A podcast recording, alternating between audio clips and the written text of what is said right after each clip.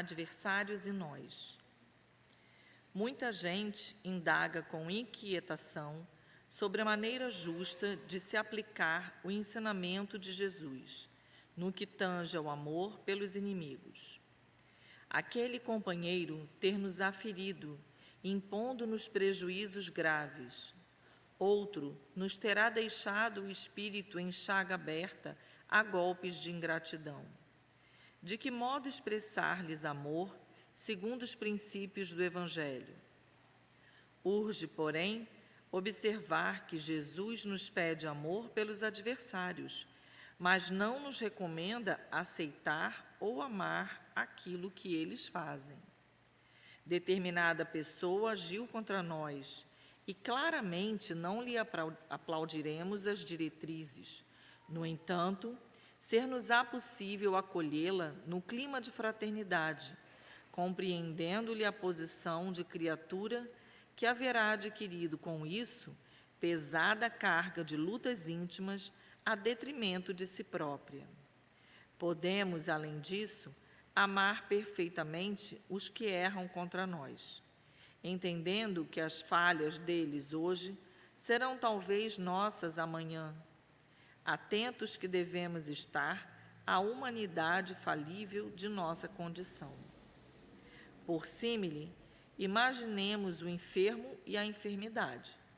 Deixaremos de amar os nossos doentes porque estejam doentes, e, quando falamos em amar os doentes, estaremos ensinando o amor pelas enfermidades? Amar os adversários será respeitar-lhes os pontos de vista e abençoá-los sempre que tomem caminhos diferentes dos nossos.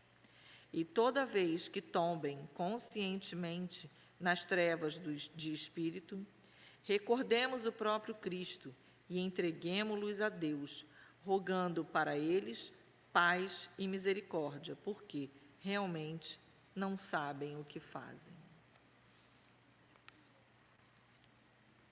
Vamos pensar. Né? Vamos então, nesse momento, fechar os nossos olhos, elevar o nosso pensamento a Deus, pedindo que todos que aqui estão ouvindo esse estudo da noite de hoje possam sair daqui bem melhores do que chegaram. Tanto nós encarnados quanto desencarnados, possamos aproveitar as palavras, possamos aproveitar o clima benéfico que tem agora aqui nessa casa, trazido pela espiritualidade superior, que nos brinda com a sua participação nesse momento. Que nossa palestrante seja muito bem intuída para falar aos nossos corações sobre os ensinamentos de Jesus, todo o Evangelho, tudo o que traz de bom e nos ajuda a caminhar Pedimos então a Deus, nosso Pai, a Jesus, nosso Mestre e Guia, que possamos dar por iniciado a palestra da noite de hoje. Que assim seja. Graças a Deus. Então, vamos passar a palavra agora para a nossa irmã Lídia, que vai nos falar hoje sobre o tema indulgência.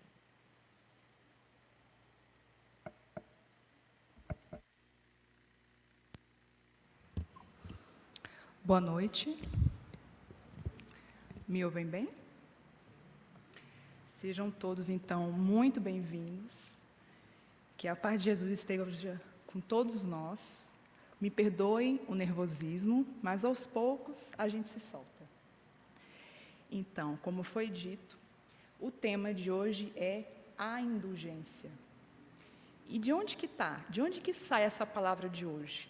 Sobre a indulgência sai do Evangelho segundo o Espiritismo, nas Instruções dos Espíritos, no capítulo 10, itens 16, 17 e 18. O que, que nos ensina o Evangelho?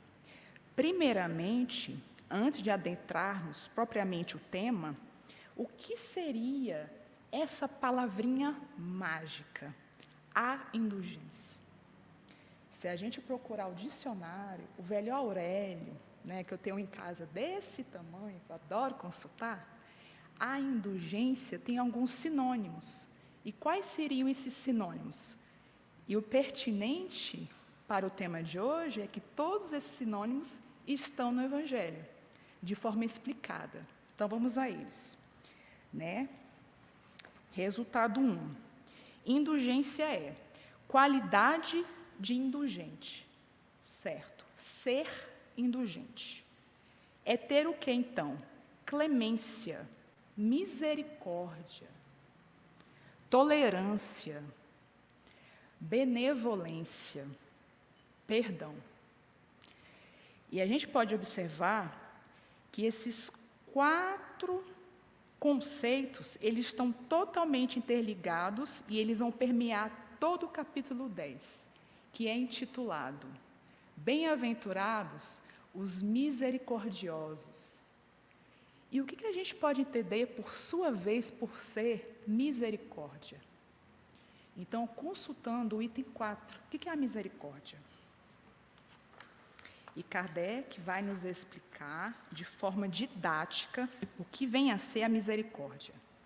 É o complemento da doçura, porque aquele que não é misericordioso não será também dócil nem pacífico. Ela, a misericórdia, consiste no esquecimento e no perdão das ofensas. Isso é ser indulgente, isso é ser misericordioso.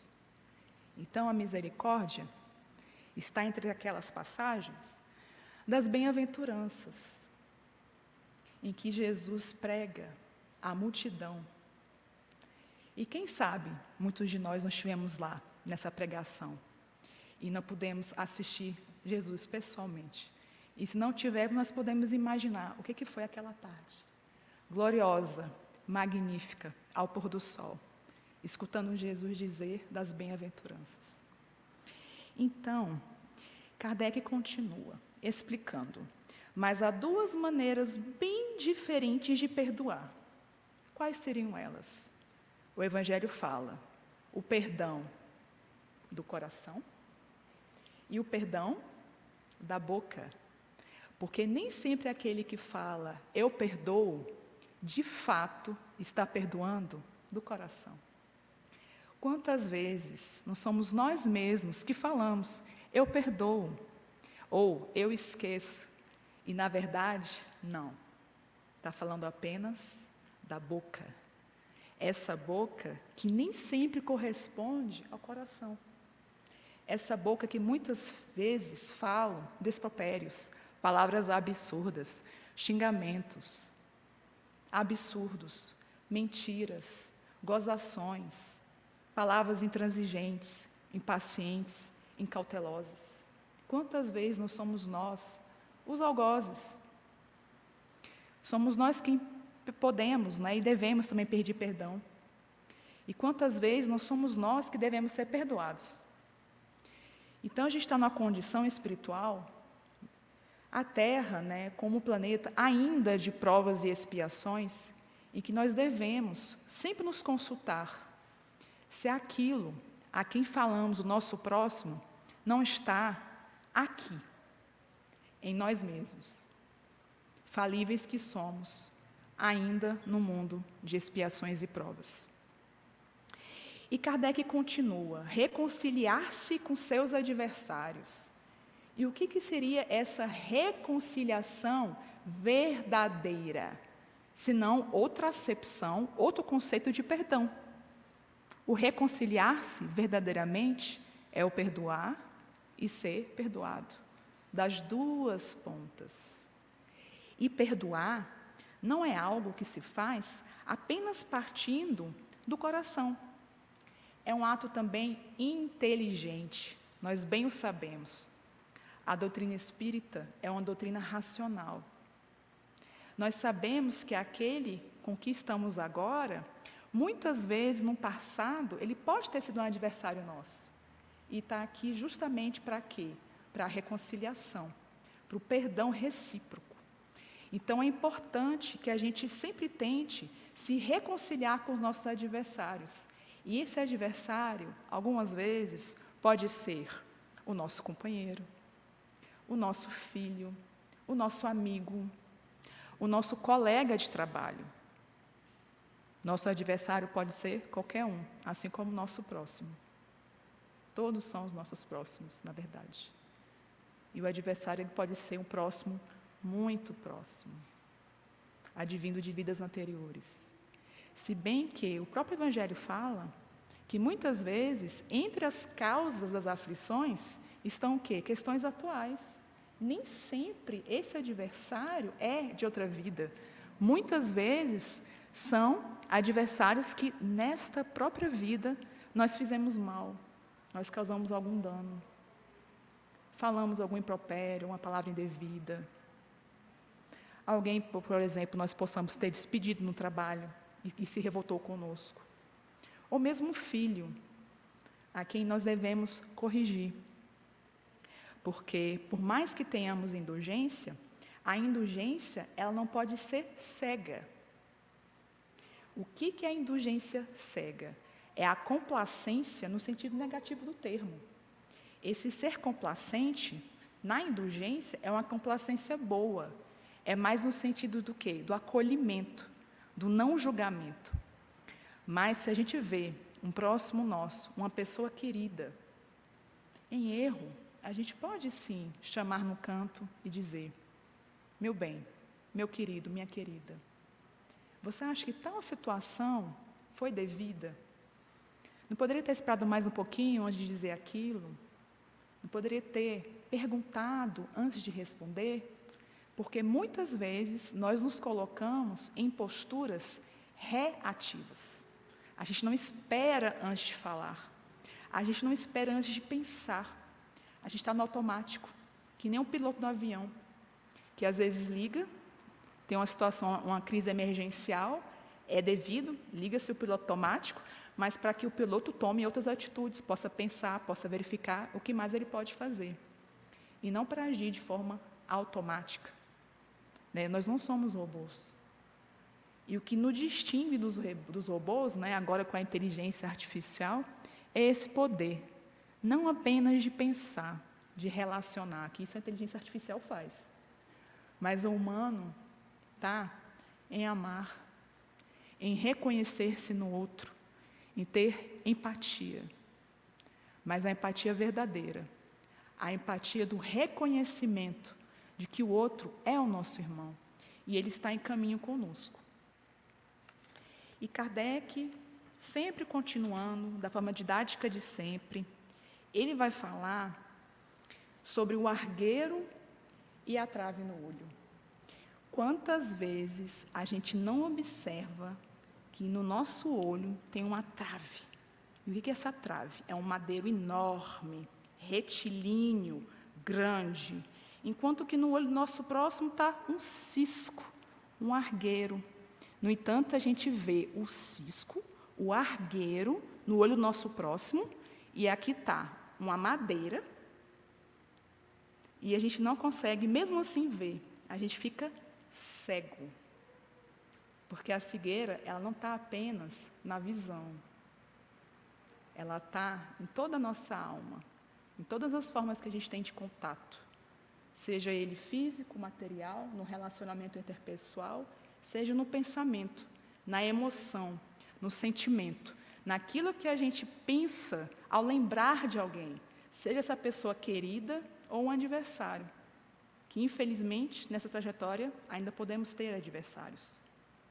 E Jesus então fala que a gente não deve julgar para a gente não ser julgado, que conforme com a mesma medida que a gente medir o nosso próximo, ou mesmo o nosso adversário, nós também seremos medidos. Então, a racionalidade está, quando a gente fala que a doutrina espírita é racional, quando a gente pensa que nós somos reencarnacionistas. Ou seja, nós sabemos que agora nós estamos em caminho com a pessoa e amanhã podemos não estar. Essa pessoa ela pode voltar para a erraticidade e ficar aqui um problema mal resolvido. E quem é que vai ficar com esse problema mal resolvido? Maior. É o encarnado que vai ficar pensando: meu Deus, por que eu não disse aquilo? Por que eu não perdoei? Em vida. Aí, aquele próximo, ou não tão próximo, que pode ser um adversário, está do outro lado e ele pode se tornar o que nós? Infelizmente, um obsessor. Agora, a gente sabe que não existe obsessão só de um lado, ela pode estar de ambos os lados. A gente pode ser o obsediado e a gente pode ser o obsessor. Então, que, tomemos, tom, né, que tomemos né, nós esse cuidado em ser. É muito melhor nós sermos a vítima do que o algoz. E isso não é uma comemoração, uma ode ao sofrimento. Não. Porque o arrependimento é doloroso. Às vezes ele é um suplício. A gente se corrói por dentro, a gente se amargura. E vem outro sentimento pior. É a mágoa, é o remorso de saber que a gente poderia ter feito diferente e não fez. No momento exato. Mas Deus não é um Deus implacável. É um Deus misericordioso e bom, cheio de virtudes.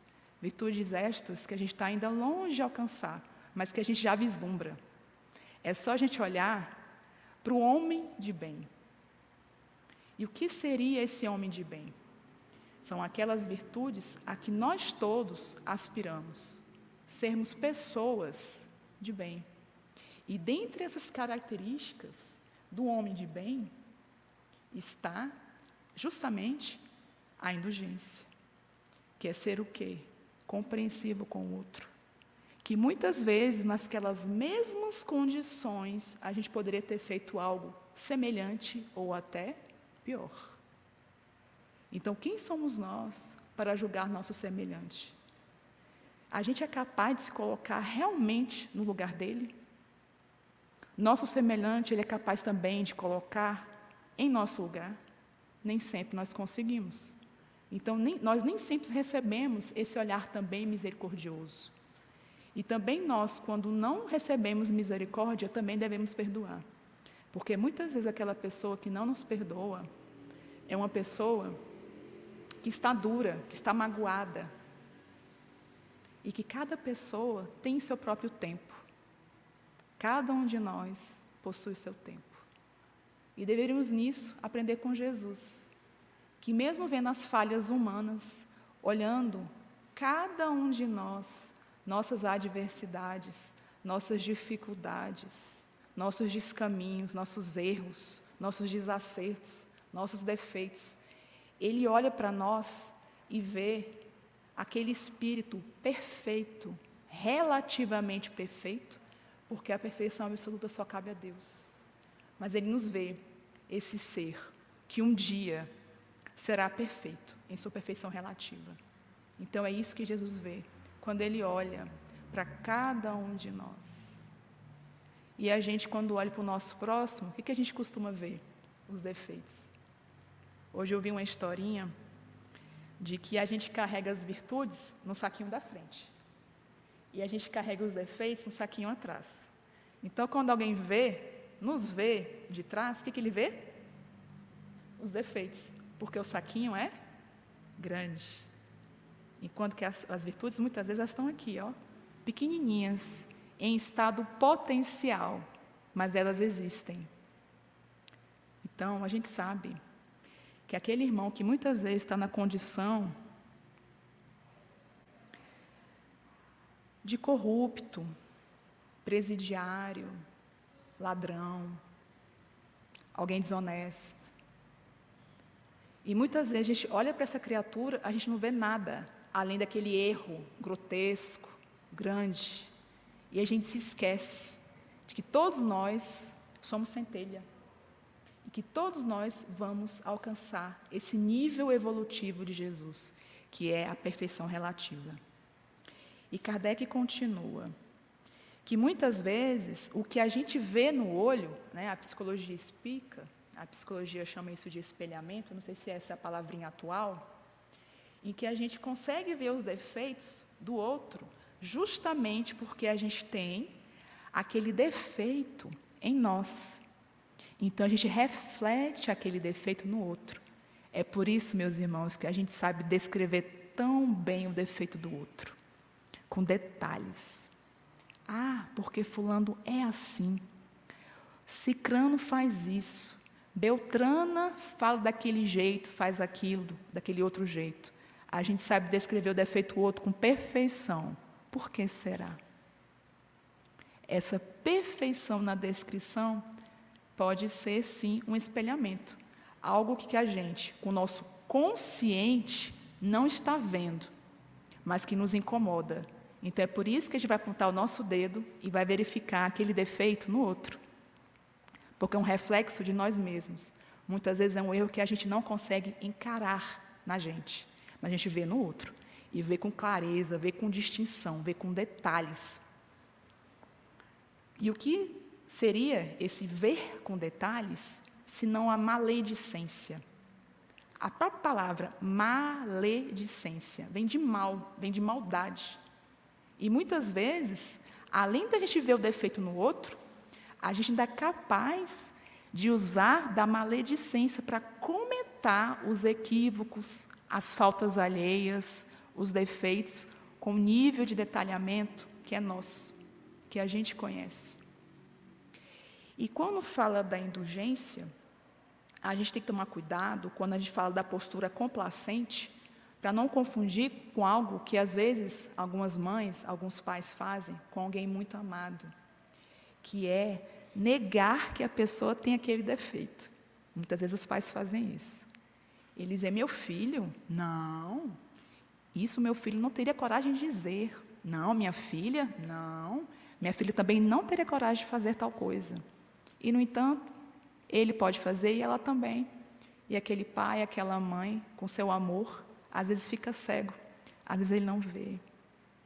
E que está, sim, no nosso dever, né, enquanto pais, enquanto instrutores, enquanto familiares, aqueles que não possuem filhos, mas às vezes têm sobrinhos, têm estudantes sob sua responsabilidade, está sobre a guarda e é guardado por alguém também. Que todos nós continuamos sendo guardados por alguém, ainda que se alguém esteja no mundo espiritual, alguém vela por nós, sempre. E a gente na terra, a gente pode estar em condição de guardião. Então a gente tem que ter responsabilidade de ver que aquele outro, às vezes pequeno, tem sim já os seus defeitos, tem também suas qualidades, e que tanto esses defeitos quanto essas qualidades, elas devem ser observadas, porque estão sobre a nossa responsabilidade de pais, de tutores, de mestres. Então, sim, que nós possamos ser indulgentes, mas ao mesmo tempo lembrar que está na posição de guardião, de pai, de professor, de irmão, de colega de trabalho, tem sua responsabilidade. Então, que a gente também não negue aquilo que está no outro, mas que a gente não faça disso um estadalhaço, algo maledicente, algo desonroso, algo feio. E que a gente possa às vezes, saber do erro, para a gente saber como lidar com aquela pessoa, qual a sua dificuldade, qual a sua limitação. Porque a gente só vai reconhecer a limitação do outro se a gente também olhar para os seus defeitos. Mas, acima de tudo, também olhar as qualidades. Porque algumas pessoas, elas são tocadas justamente quando a gente consegue enxergar as suas qualidades. Porque às vezes essa pessoa não se reconhece como uma pessoa boa. Às vezes essa pessoa não se reconhece como alguém inteligente, alguém capaz. Então, se a gente é capaz de enxergar com lucidez, com criticidade, também as qualidades alheias, a gente está contribuindo. Que a gente está falando para o outro que ele é perfectível, que ele tem qualidades, Então, continuando, Jesus faz do perdão um dever. E que a censura lançada sobre a conduta dos outros tem dois motivos. O primeiro é aquele do qual nós já falamos, que é repreender o mal, ou seja, corrigir. Mas existe um outro mote ao condenar a falta de outra pessoa, que é o desacreditar a pessoa cujos atos estamos criticando. Então, que a gente tenha cuidado de também observar as qualidades. Sendo que se a gente não conseguir observar o mal, a gente também não estará contribuindo para o progresso da humanidade. Se a gente erra a receita de um bolo, estamos fazendo o bolo na nossa casa, a gente segue uma receita direitinho e comete algum equívoco.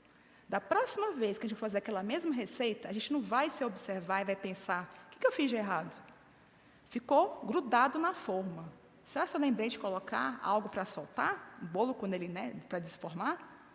Ah, ele não cresceu. O que, que será que faltou? Fermento? Ah, ele ficou seco. Eu não poderia ter colocado um suquinho de laranja, um refrigerante. A gente sempre deve olhar para trás e verificar o que, que deu de errado, para poder, da próxima vez, fazer da forma certa. Então, dentro das instruções dos Espíritos, no capítulo 10, Bem-aventurados misericordiosos, Jesus fala do perdão das ofensas e passa várias mensagens de alguns Espíritos. E ele também fala sobre a indulgência, que é o tema principal dessa noite. E ele vai falar o que, que é também a indulgência. A indulgência jamais vê os defeitos alheios, ou, se os vê, evita falar deles e divulgá-los. Pelo contrário, os esconde, para que não sejam conhecidos. E se há malevolência, ele sempre tem uma desculpa, sempre tem uma desculpa pronta para amenizar. Que é isso que o pai e a mãe costumam fazer com o filho, amenizar. Mas ele sabe que ele também tem que corrigir. Está entre os deveres parentais. E João Bispo de Bordeaux, em 1862, ele dá uma mensagem sobre a indulgência, que já é o item 17, em que ele fala: Sede indulgentes para com as faltas dos outros, quaisquer que sejam. Julgai com severidade apenas vossas próprias faltas. Não tem aquela questão que a gente costuma ouvir com frequência, principalmente no meu espírita, que a gente é capaz de mudar quem, verdadeiramente? A gente é capaz de mudar a nós mesmos. E o outro, a gente consegue mudar? A gente consegue pegar uma varinha mágica, plim, dizer umas palavras, uns dizeres, aquela pessoa virar o que a gente quer? Se fosse assim, seria fácil, né? E da onde estaria, gente, se a gente pudesse com a varinha de condão fazer essa magia? Onde estaria o grau de pertencimento daquela pessoa com aquela situação? Onde estaria o aprendizado? Seria muito fácil, mas não. Cada um de nós, igual aquela música, né? Cada um de nós carrega em si o dom de ser capaz de ser feliz. A gente faz as nossas escolhas. Mas a gente tem, também tem que respeitar a escolha do outro que muitas vezes não vai convergir com a nossa. E a gente que está falando aqui é uma boca só falando e dois ouvidos ouvindo.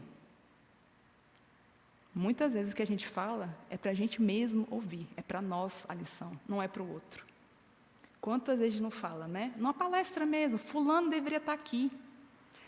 Ah, se meu pai estivesse aqui ouvindo. Ah, se a minha esposa estivesse aqui para refletir sobre isso, sobre aquilo. A gente sempre joga para aquele familiar, para aquela pessoa, mas a gente não pensa que a gente está ali, que a sociedade levou a gente para assistir, né? está ali naquele momento, às vezes recebendo né, uma energia benfazeja, às vezes nem tanto para escutar, mas para sentir, para receber. E a gente está pensando no outro. A gente não consegue refletir sobre nós mesmos, sobre o que nós estamos fazendo aqui, porque a reflexão, ela demanda energia. A reflexão demanda a gente parar, a gente pensar e a gente refletir. Sendo que Santo Agostinho, ele nos deu esse ensinamento, da gente fazer isso todos os dias, todas as noites, antes de, né, de deitarmos que muitas vezes a gente faz o quê? Capota. Está cansado, né? E capota. Mas que a gente possa refletir.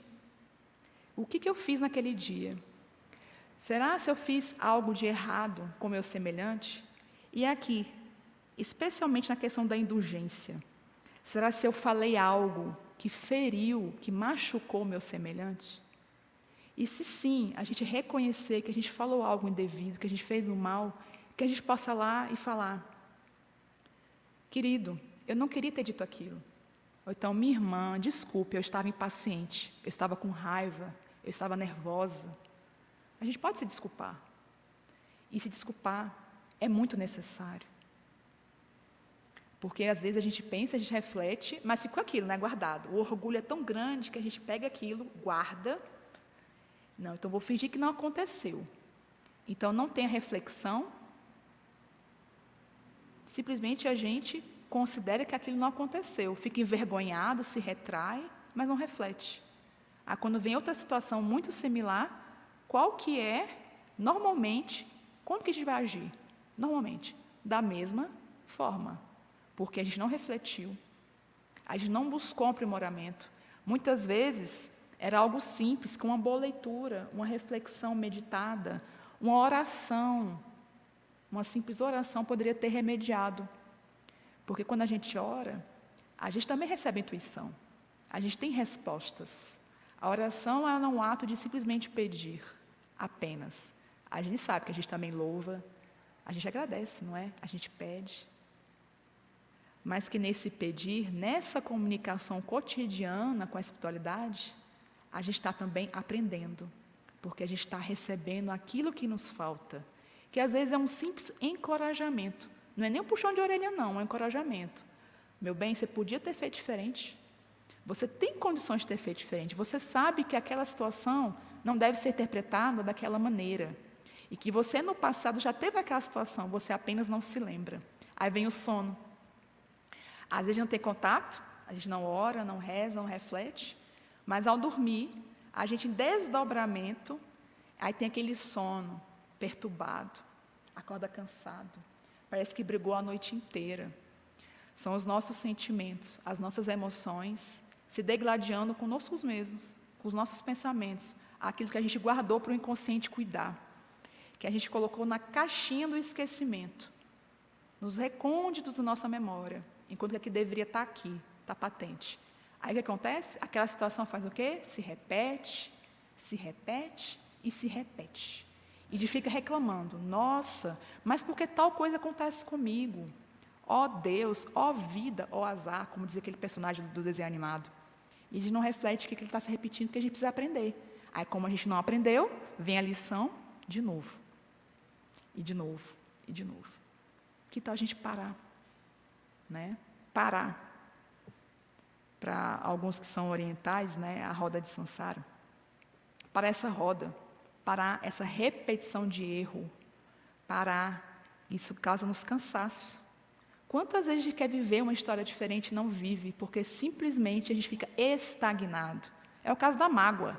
A mágoa é o quê? Água estagnada, água estragada, que ela fica ali, ninguém remove, ninguém limpa. Ela continua, ela perdura. Então, o que é necessário? A gente fazer como jarro que é limpo, que está sujo, que vem aquela água límpida e lava aquele jarro. Uma vez, duas vezes, dez vezes, até que aquele jarro, né, aquele vaso esteja limpo, ou pelo menos esteja em condições de melhor uso. Esse vaso, esse jarro é o nosso corpo físico, assim também como o nosso corpo psíquico, nossa mente que precisa cotidianamente ser lavado, ser reeducado, reeducar nossas ações através dos nossos pensamentos, primeiramente. Primeiro a gente pensa, depois a gente age. Algumas pessoas nem pensam, reagem, mas a gente sabe que a gente tem esse poder, essa autonomia de não ser reativo, e sim ser ativo. E em outra mensagem, trata aqui que a gente deve julgar com severidade apenas as nossas próprias ações e deve apoiar os fortes, encorajando-os a prosseguir no bem, fortificando os fracos, mostrando-lhe a bondade de Deus, que considera o menor arrependimento. Gente, o arrependimento, ele é tão eficiente porque muitas vezes a gente não consegue ter contato com um defeito. Porque muitas vezes não tem o um passo anterior, que é se arrepender. Como é que a gente vai conseguir se corrigir se a gente nem se arrepende? Então, primeiro a gente se arrepende e a gente pensa, a gente reflete, poderia ter feito diferente. E às vezes a gente pensa e reflete, eu queria me reencontrar com aquela pessoa e fazer diferente. Mas muitas vezes a gente não tem a possibilidade de se reencontrar. Mas se a gente se fizer diferente com aquele próximo, que não é a mesma pessoa, mas a gente fizer diferente, surgiu o aprendizado. O arrependimento ele foi sim eficiente. Ele tomou o seu lugar. E se a gente puder reparar, a gente repara. Porque quantas vezes a gente vê muito isso nos romances espíritas. Pessoas que vêm a esse mundo não porque tem algo a espiar, mas porque tem algo a doar, que são os espíritos missionários, que muitas vezes vêm para cá em condições muito boas, muito tranquilas, que não precisariam passar por todo aquele sofrimento, e às vezes a pessoa passa, para nos ensinar, enquanto missionários, o que é bondade, o que é amor, o que é beleza, o que é desprendimento. Né? Se a gente procurar um exemplo antes de Cristo, vamos buscar Chico. O que, que foi Chico Xavier? O que, que foi uma irmã Dulce? Uma Materesa de Calcutá? Um Buda? Um Krishna? Tantos avatares da humanidade que tanto bem nos fizeram. E que muitos, na sua própria época, não os consideraram, acharam-nos fracos. E, na verdade, eles eram fortes. Só que a gente não sabe reconhecer que, às vezes, o vigor está na não ação intencional. Que a gente acalmar o coração, perceber a situação e, às vezes, não agir. Esperar. Ser complacente com a situação porque às vezes aquela situação não é o momento da gente entrar em conflito. É apenas o momento da gente esperar para que numa situação um pouquinho diferente, no tempo certo, a gente consiga alcançar aquela pessoa. Então, às vezes, o ato de complacência, de indulgência é calar-se. É justamente não falar, é o não agir, mas com sensatez. Não não agir por omissão, então, quando a gente pede o favor de Deus, a gente pede o perdão para ter um favor divino, que é para não mais cair naquele mesmo erro, não é? Vejamos a parábola da mulher adulta, da adúltera, desculpe, em que ela ia ser apedrejada. Os escribas, os fariseus a levaram até Jesus, a reprocharam e falaram: Jesus, de acordo com a lei mosaica, essa mulher deve ser apedrejada. O que Jesus fez? Com muita paciência, homem sabe o que é, começou a desenhar no chão. E fizeram, isso fez, gente, esse silêncio momentâneo de Jesus, com certeza gerou neles o quê? Uma expectativa. Então, o silêncio aí, ele teve uma condicionante. Ele fez as pessoas prestarem atenção no que ele ia falar em seguida. Porque se ele viesse falasse simplesmente assim, não apedrejes, ou falasse diretamente, aquele que não tem pecado atire a primeira pedra, talvez eles ouviriam de pronto? Não, ele gerou a expectativa, a reflexão, ele se calou, ele se voltou para baixo, desenhou na areia. E quando ele disse para todos, aquele que não tem pecado que atire a primeira pedra, aquelas pessoas já estavam reflexionando, já estavam pensando, elas estavam aptas a entender o que ele diria. E assim, os mais velhos saíram primeiro. Por que será que os mais velhos saíram primeiro? O que, que tem um mais novo com relação ao mais velho? Né? É porque o mais velho ele é o quê? Mais experiente. Então, provavelmente, talvez ele tenha mais pecados. Então, os mais velhos os mais vividos, os mais experientes saíram primeiro. E depois os jovens, vendo que também o exemplo dos mais velhos, o seguiram. E Jesus ficou sozinho com aquela mulher. E ele perguntou: Mulher, não te condenaram? Não, Senhor. Eu também não vos condeno. Vá,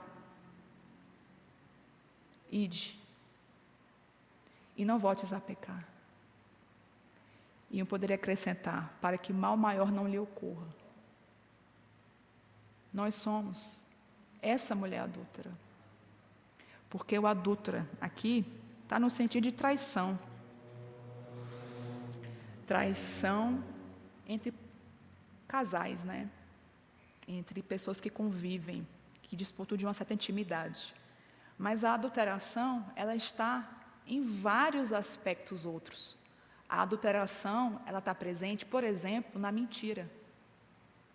Quando a gente mente, a gente também está adulterando. O que é esse adulterar? É modificar, falsificar alguma coisa.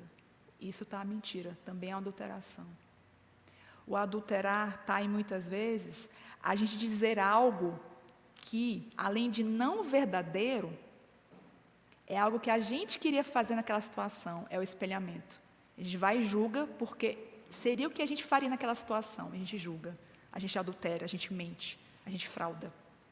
Então nós somos, ainda hoje, essa mulher adúltera, que foi pega em quê? Em adultério. Ou seja, ela foi pega no ato. Quantos de nós, pela nossa consciência, nem precisa ser um ser encarnado, a gente não é pego em flagrante. Nossa consciência nos diz: está errado. Você não deveria estar aí. Você não deveria estar pensando assim. O que, que você está fazendo da sua vida? Foi para isso que você reencarnou? Foi para isso que você veio? E a gente é pego pela nossa consciência, adulterando, mentindo, sendo o quê? Desleais com o que a gente veio fazer. E a gente veio fazer o bem, a gente não veio fazer outra coisa. E se a gente faz o mal, é devido à nossa imperfeição. E, seguindo, aqui também fala que a gente não deve se contentar com a indulgência simplesmente de esquecer as faltas alheias, que isso é muito pouco o esquecer. Aqui fala que além de esquecer, a gente tem que acrescentar uma dose de outra coisa. E essa dose essa outra dose, o que seria aqui, de acordo com a palavra, de acordo com o Evangelho? O amor. Então não basta simplesmente esquecer, pegar aquele defeito, né, amenizá-lo, diminuí-lo, mas também colocar um pouquinho de amor, que é acrescentar o quê? Às vezes aquela qualidade, às vezes aquele pouquinho, às vezes aquele doce que faltava no bolo, né? O exemplo do bolo é bem útil. Né? A gente tem o bolo salgado e o bolo doce. Se ele é doce, a gente tem que colocar doçura. Se é salgado, a gente vai colocar sal. Nas qualidades é a mesma coisa. Então que a gente possa colocar né, o nosso doce, o nosso salgado, nas coisas que a gente faz, fazer as coisas com qualidade. E também nos nossos relacionamentos interpessoais, que é ter momentos de qualidade, momentos de entrega. Então é isso. E para finalizar, Kardec pergunta: haverá casos em que pode ser útil revelar o mal dos outros? Aí Kardec, né, espera uma resposta. E qual seria a resposta para isso? Essa questão é muito delicada. E é aqui que faz surgir a caridade bem entendida. Se as imperfeições prejudicam apenas a pessoa que as comete, não há nenhuma utilidade em revelá-las. Porém, se elas podem prejudicar os outros, é preferível o interesse da maioria do que o interesse de um só. Então, que a gente possa fazer do nosso momento, que a gente possa fazer valer o nosso planejamento reencarnatório, no sentido de fazer o que é melhor e no tempo oportuno, no tempo certo, aproveitando enquanto a gente está na trilha, né, no mesmo passo, no mesmo caminho que nosso irmão que a gente não pode se reconciliar, se perdoar, ser indulgente. Mas se a gente não puder com aquele irmão, que a gente faça com o próximo, com o outro, com o outro. E também a gente não se esquecer de um outro perdão que também é muito necessário, que é o alto perdão. Que muitas vezes a gente se esquece que a gente também tem que ser indulgente com a gente. A gente tem que ser indulgente, a gente tem que se auto-perdoar. Porque quando a gente se auto-perdoa, quando a gente é indulgente com a gente mesmo, a gente sai daquela posição de coitado, de vítima, e a gente se coloca na posição correta. Eu errei. O que a gente faz? A gente faz uma correção de percurso. A gente se reorganiza e segue, de cabeça erguida, sabendo que não pode voltar a errar, mas com esperança, com fé, porque a gente sabe que o nosso destino é Jesus, nosso guia e modelo, é sermos espíritos relativamente perfeitos. Então, obrigada, meus irmãos, pela atenção de todos vocês e que a gente possa voltar para casa bem melhor do que a gente aqui adentrou. Boa noite.